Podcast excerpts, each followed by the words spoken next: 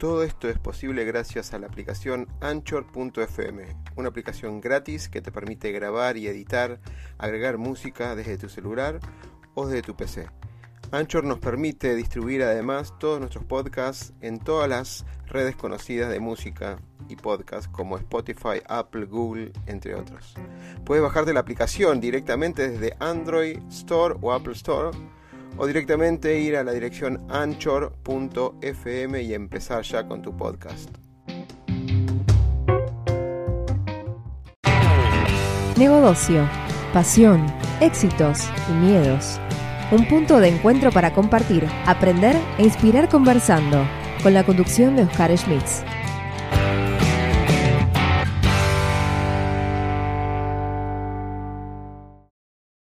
Bueno, siguiendo con las entrevistas a mujeres, mujeres súper poderosas, no, no tiene nada que ver con los dibujitos. Estos tienen historias atrás que lograron un montón de cosas y exponenciales en este caso.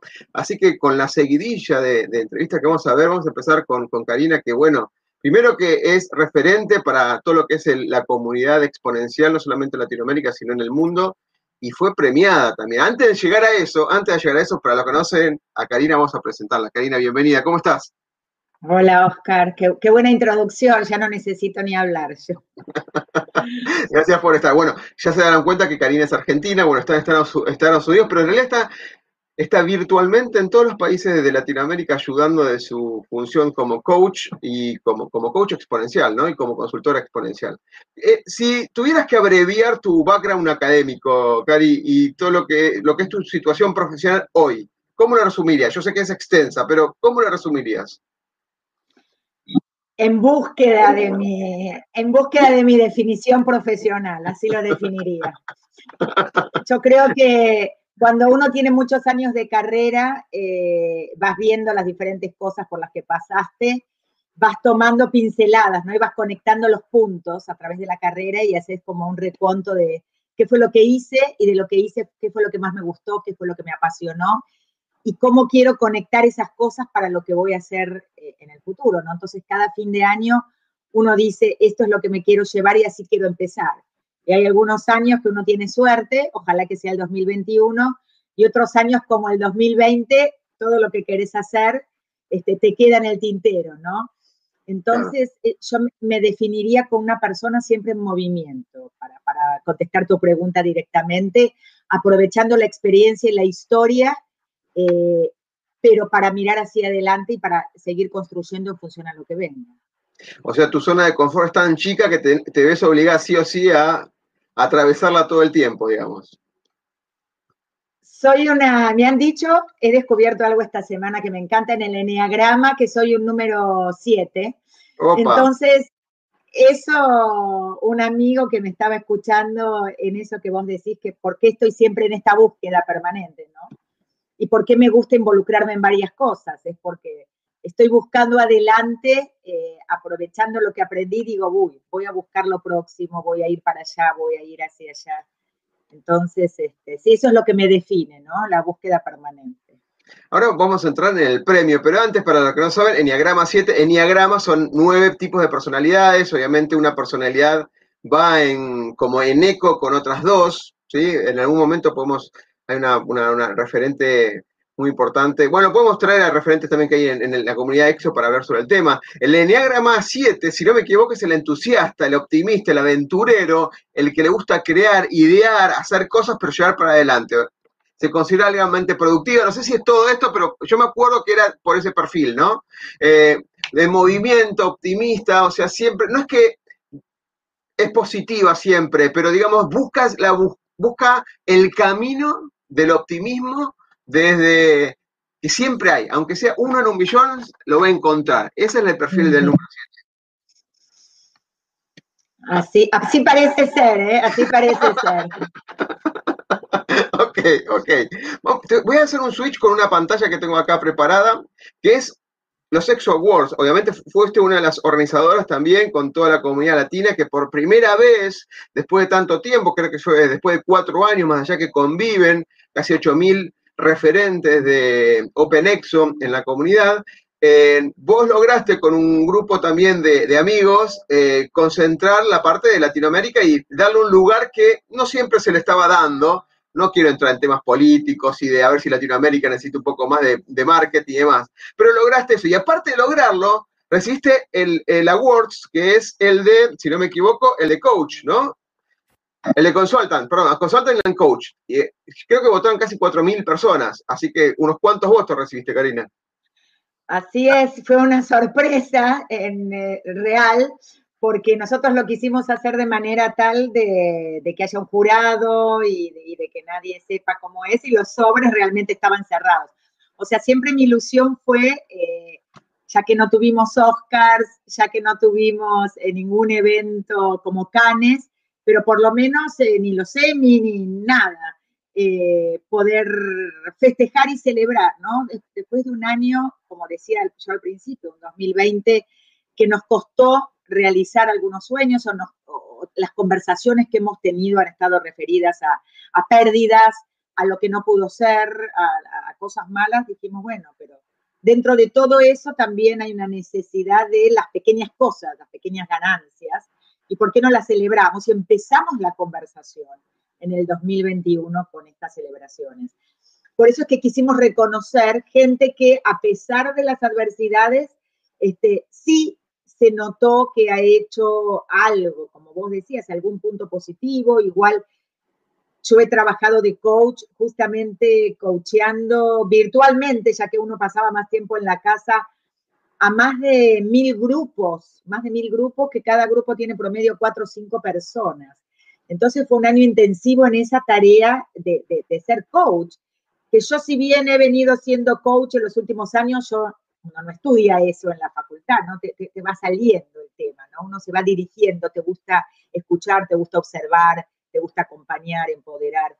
Entonces me dio mucha alegría porque fue un trabajo que me encanta, y, bueno, calculo que me han votado la gente que ha pasado por, eh, eh, o que me ha escuchado, o que ha trabajado conmigo, así que eso también te hace sentir, es un doble regalo, ¿no?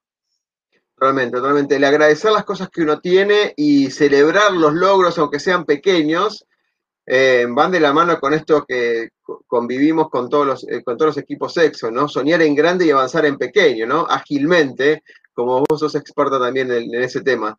Em, te voy a hacer ya empezar con algunas preguntas difíciles, porque vos fuiste una pionera, de hecho, de, para hacer esto de los videos a las mujeres, el hecho de celebrar, darle una celebración a, las 10 nominadas en, en, Exo Award y también otras mujeres que se destacaron en cuanto a, esta transformación exponencial, o bien como se destacaron como líderes de mujeres, fue una iniciativa tuya.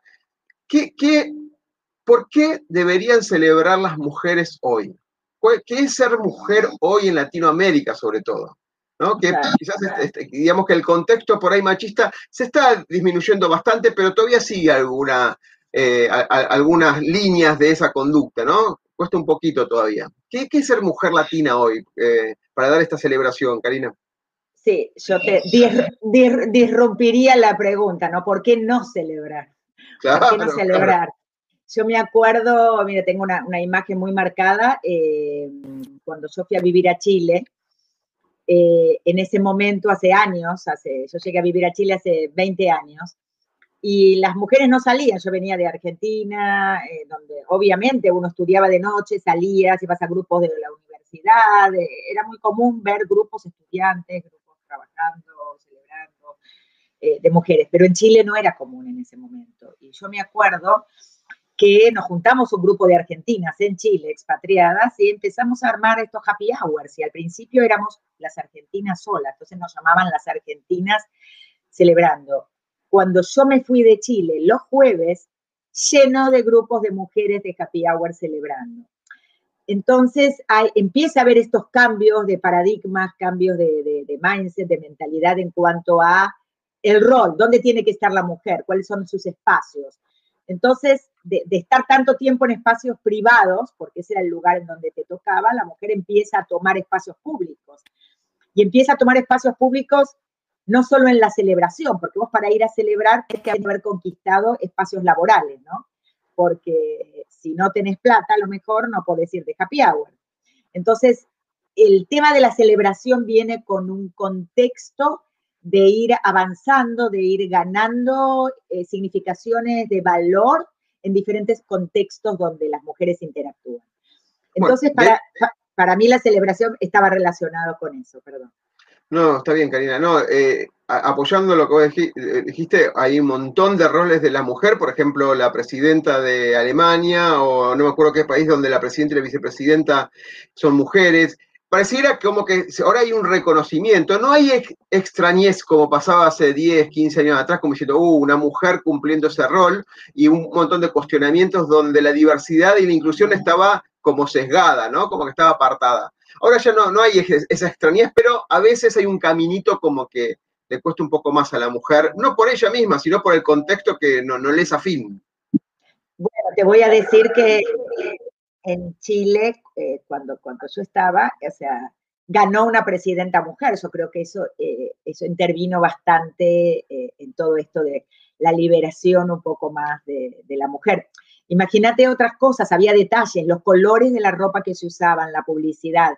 Entonces, cuando, bueno, yo trabajo en el área de estrategia y comunicación, entonces uno se va dando cuenta lo que aparece en publicidad o los contenidos que aparecen en la televisión o lo que uno lee está relacionado con, es, un reflejo de lo que le pasa a la sociedad. Entonces, cuando vos empezás a ver espacios que se van abriendo, decís, acá hay un camino de empoderamiento no solamente hacia la mujer, sino hacia la diversidad. Hay una tolerancia, hay una, hay una libertad, como, como sucedió en la Revolución Francesa, ¿no?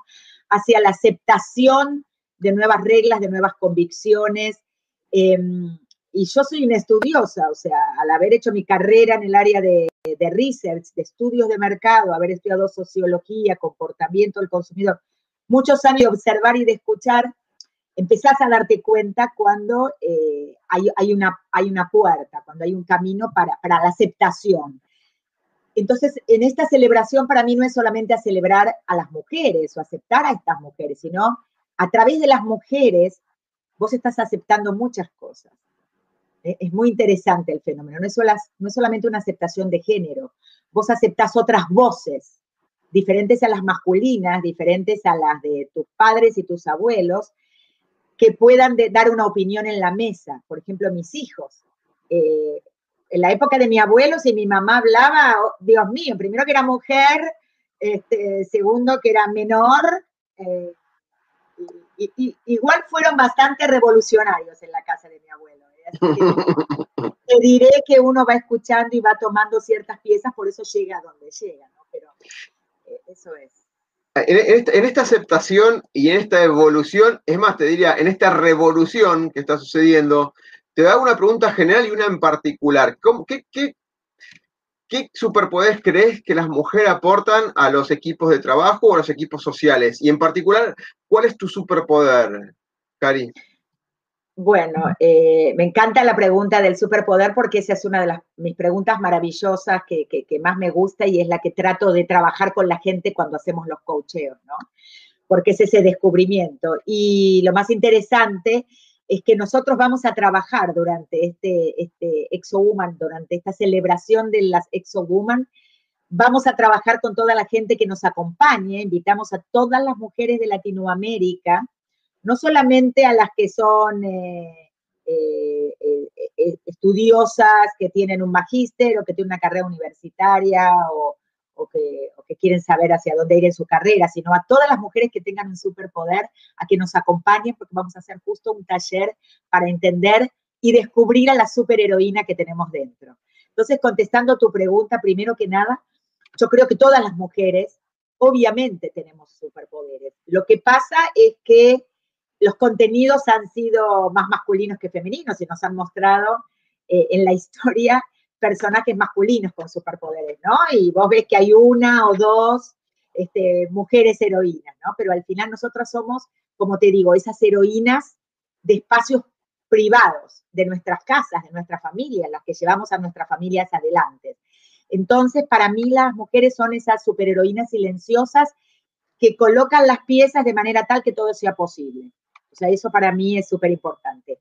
Y mi superpoder, y voy a ser absolutamente honesta, porque uno va buscando su superpoder a lo largo de la, historia y de la carrera, Y yo pensé en un momento que era inspirar, motivar y empoderar, pero ahora me estoy dando cuenta a partir de pequeñas cosas que voy haciendo últimamente, que a mí lo que más me encanta es unir. Eh, si yo veo, mira, Oscar, vos tenés esto, y Gabriel tiene esto, y Victoria tiene esto, podemos hacer algo juntos acá. Entonces, mi poder es poder mirar cómo generar comunidad, y cómo generar comunidad y engagement, y, eso es lo que me estoy dando cuenta y me encanta. Y uno cuando hace lo que lo apasiona, te sale sin darte cuenta por qué. Así que ese te diría que es mi superpoder, Oscar. El poder de la, de, de la distinción, distinguir distinciones. Ah, la miércoles. Es así como poderoso y capicuesco, digamos. Genial. Ahora, siéndole, haber, habiendo sido elegida Exo Coach, eh, o dentro de la, de la comunidad OpenExo, ¿no? ¿Qué te hace a vos una Exo Woman? Justamente hay una palabra en inglés que a mí me encanta que se llama don't give up, ¿no? nunca pierdas este, la paciencia o nunca te des por vencido. Y yo desde el primer día que llegué a la comunidad OpenExo, que a mí me encantaba, ¿no? Y que lo descubrí cuando fui a Singularity University en, en el Silicon Valley y después llegué justo a Miami a hacer un proyecto. Antes de que exista la comunidad Latinoamérica empezamos en Miami y ahí empezamos a conectarnos, primero 10, 20, 50, 100.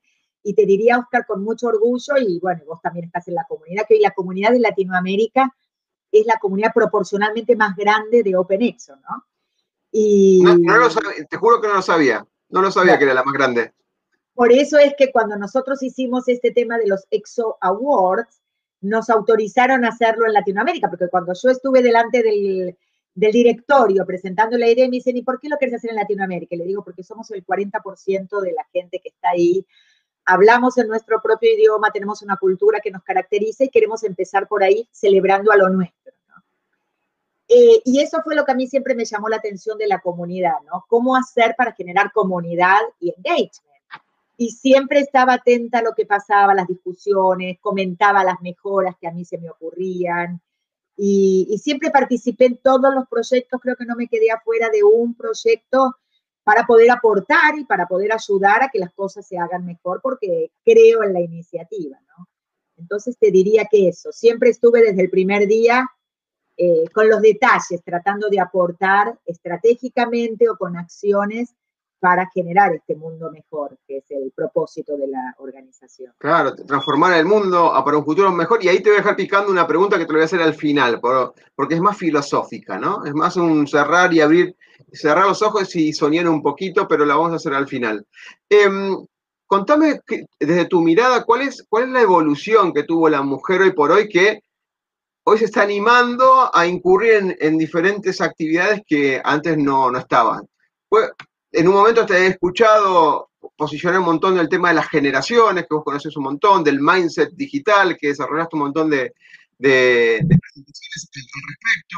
También tenés un montón de, desarrollo relacionado con estos de las skill o habilidades que la World Economic Forum propone para el 2025, ¿no? Todo, ¿qué, ves la evolución en todo esto que mencionamos en general de los últimos cinco años de la mujer? ¿Qué es ver cómo está evolucionando? Más allá que aporte cosas diferentes, ¿no? Bueno, mira, te voy a decir que para mí un hito súper importante en todo esto de la evolución femenina fue cuando la mujer pudo entrar a estudiar medicina, ¿no? Cuando fue revolucionario para mí ese momento, ¿no? Cuando uno podía aceptar que hubiese mujeres en el área de la, salud, ¿no? De la, ciencia en este caso. Eh, porque uno podía aceptar que haya mujeres que cocinen, mujeres que, que hagan ropa, eh, mujeres que eh, pelen papas, o sea, eh, o sea que cuiden el, farm, ¿no? Las, las, granjas. Pero cuando ya te metías en las grandes ligas, como uno dice, Harvard, cuando la primera mujer fue a estudiar a Harvard, eso ya era un tema que te dirían más. Yo vi justamente una serie de televisión donde muestran el capítulo donde eso sucede y lo que a mí más llamó la atención es el miedo que despierta aceptar a la primera mujer en Harvard, ¿no? Para estudiar medicina.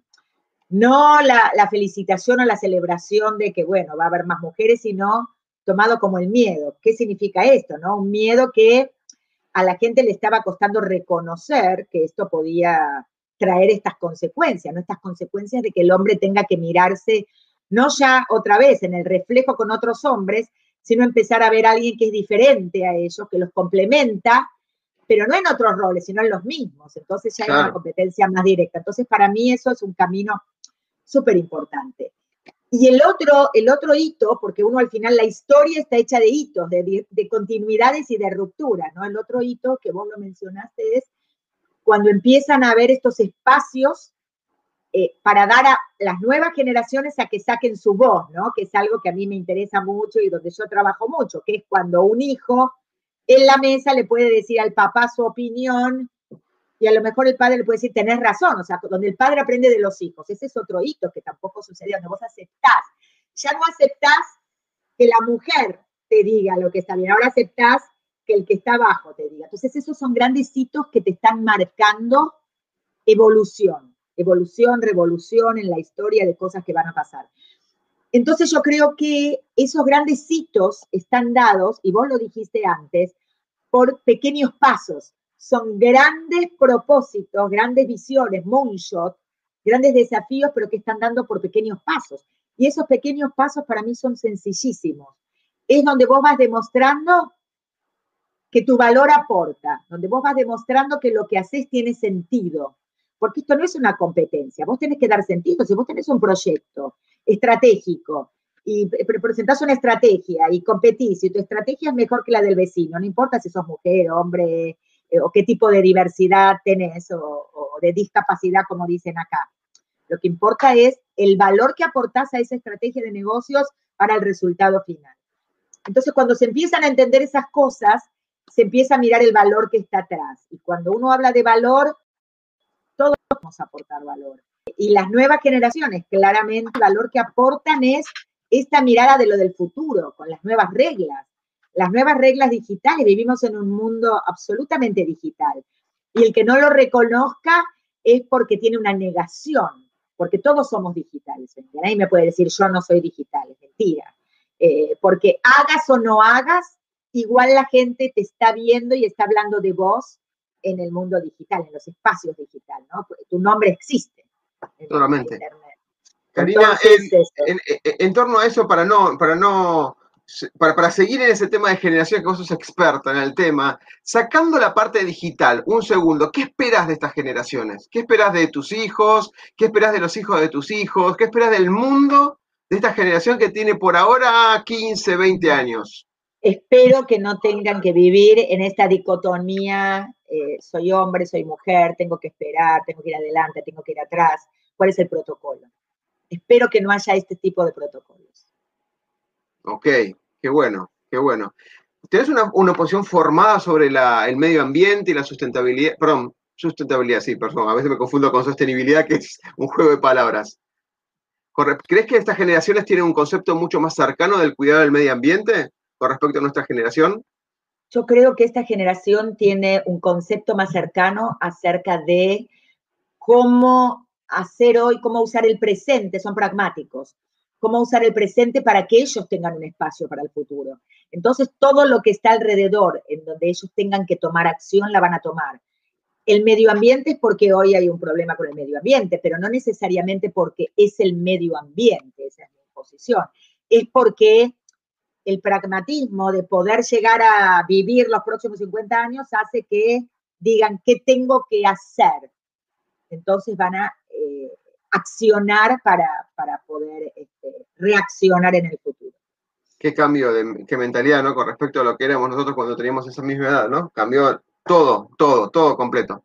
Em, imagina, dos últimas preguntas y ya, ya cerramos la entrevista, no, no te preocupes, Cari, es Imagínate esto, vos te acostás hoy a la noche pensando que vas a, con esta frase que vos nombraste, que es el propósito de OpenExo, de la comunidad OpenExo, que es transformar el mundo para un futuro mejor, y vos cerrás los ojos agradeciendo el día y le pedís, no sé, al poder absoluto que vos, en el que creas vos, que cuando te despiertes el mundo sea ideal, ¿sí? O se hagan las cosas para que ese mundo sea ideal, para que ese mundo sea, ese futuro sea mejor. ¿Qué pedirías en ese momento para que mañana cambie todo en ese futuro perfecto que estás soñando? Ay, qué difícil esa pregunta, Oscar. Esto está, está para media hora, pero. pero pará, pará, es muy buena, porque si yo te tengo el poder de darte esa posibilidad, cerrás los ojos, te acostás soñando en eso y abrís los ojos y encontrás qué. ¿Qué, ¿Cómo te vas a dar cuenta que el futuro es perfecto?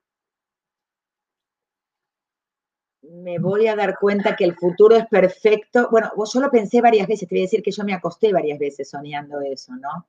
Eh, cuando me levanto no sucede, pero bueno, en este eh. caso sucedería, en este caso sucedería. Mira, eh, a, mí me, importa mucho el tema de equidad, de equidad, ¿no? De, yo uso una palabra que es el tema del breaching, ¿no? Del gap, de, de los gaps. Y yo siempre pienso en este tema de por qué las migraciones, ¿no? Donde uno siempre migra de un lugar donde hay pobreza, donde no puedes vivir, hacia un lugar mejor, ¿no? Entonces, ¿qué pasa si no hubiese esta necesidad de migrar? Porque cada uno tuviera en el espacio en donde está, en su, en su casa, en su barrio, en su ciudad, en su país, todo lo necesario para, para la sobrevivencia, ¿no? Y hay una serie de televisión maravillosa, ¿no? Que es cuando vos te morís vas al, cielo y, y, que es todo perfecto, ¿no? Entonces la chica esta que se levanta y que no sabe ni dónde está y dice, no puede ser que este sea el mundo perfecto y después se da cuenta dónde está. La gente sonríe, las casas son como vos te imaginabas que querías esa casa cuando vivías, ¿no? El lado bueno, estás, hablando del la serie, el lado bueno. Sí, el lado bueno. Eso me lo imagino yo, donde no sé por qué los colores son verdes, es mucho colorido, eh, poca, poca industria, viste, poca... Poco gris, poco gris, marrón oscuro, negro, correcto. No, porque hasta con los colores me lo imagino, sí. Ah, colorido, como eso, tal cual. Qué lindo esto que estás diciendo del sentido de mm, que en cualquier lugar del mundo seamos todos iguales, en condiciones, en, en posibilidades, ¿no? No que tener que ir a los, en los países del primer mundo o los países del tercer mundo, o los, países más necesitados, como que puede ser algunos países de Latinoamérica también, África también, la India, un montón, depende del aspecto. Que seamos todos iguales. De alguna manera la economía y la política se unen y no haya brechas, ni de intereses individuales del ego, sino que piensen de una forma eco, no exo, pero apuntando un exo, donde de alguna manera todos, todos ganan. Interesante. Bueno, ya dijiste una, serie. La última pregunta es, naturalmente, que por todas las cosas que leí, nos recomiendes una frase, un libro o una serie, una película, pero que nos des el significado de por qué la tenemos que leer o ver, digamos, de alguna manera. que, te, dé un significado. Una serie, una película que tenga, si tiene que ver con esto de Exowoman, Exowoman o lo que vos quieras, pero algo de, del sentido de nuestra vida, digamos, ¿no? De esto que estábamos, estuvimos hablando lo último. No tengo ninguna duda en, en el libro que te voy a recomendar porque ese libro me incentivó a, hacer esto de Exo Woman también y a, muchas cosas. Es un libro que eh, me lo dieron en una reunión que tuve, la última reunión presencial con la comunidad de EXO y de Singularity acá en Miami. Me invitaron porque venía una persona, una escritora, a compartir su libro y después firmaba los autógrafos, ¿no? Y yo había escuchado bastante de ella. Cuando la vi y empezó a hablar, dije, pero esta persona está hablando lo mismo que, que hablo yo, lo mismo que yo pienso. Y ella hablaba como mamá de sus hijas. Eh, y el libro se llama Cómo criar personas exitosas. Eh, y ella es, ella es Esther Wozniacki y mm, es una profesora de, eh, de lo que se llama el, el, diario escolar en una escuela secundaria de Palo Alto, trabaja hace muchísimos años ahí, y justamente en el libro ella habla de cómo los padres eh, nos da tips, ¿no? De cómo educar los padres a sus hijos para criar, para, para hacerlos más libres, para hacerlos personas, para que puedan tener esa, esa oportunidad de opinar, de, equivocarse, de, progresar, de ser exitosos. Pero bueno, ya le vuelca mucha responsabilidad a los padres, entonces, y a las madres. Entonces, ese es mi libro que yo recomendaría a, toda madre y a muchísimos padres también. Yo cada vez que leo un capítulo vuelvo a mi casa y hago la discusión con mi familia, con mi marido, con mis hijos, contándoles lo que cada día aprendí, voy tomando nota. Y realmente te abre la cabeza no solamente para tus hijos, sino para vos, ¿no? Como vos fuiste como hijo, como vos fuiste como nieto, porque está muy relacionado, y entonces cómo sos vos como padre. Pero bueno, te da oportunidades de ver cómo podés ser como abuelo también. Entonces, qué grande, qué interesante. Cómo criar personas o hijos exitosos. Qué interesante. Bueno, yo lo, yo lo anoté ahí para, para ponerlo en la lista de, de libros de lectura. Cari, te agradezco un montón este, espacio, gracias por, por abrirte al ida y vuelta de preguntas y bueno, nos vamos a ver como siempre en un encuentro y, no, anticipamos nada, pero todo esto tiene algo que ver que vamos a hacer dentro de poco para, para, para celebrar, como dijiste vos, celebrar el, eh, a la mujer en el mundo, digamos. Así es. Bueno, muchas gracias, eh, Oscar, por el espacio. Gracias. El miedo a equivocarnos nos inmoviliza, nos aleja del éxito. El miedo a lo nuevo nos limita, nos quita oportunidades de crecer. Pretender resultados diferentes haciendo siempre lo mismo es una locura. Aprender a ser diferentes, aprender a ser innovando, es un desafío. Nuestra pasión nos moviliza a ilimitados desafíos. Y de eso se trata Negodocio, de lograr el éxito con pasión.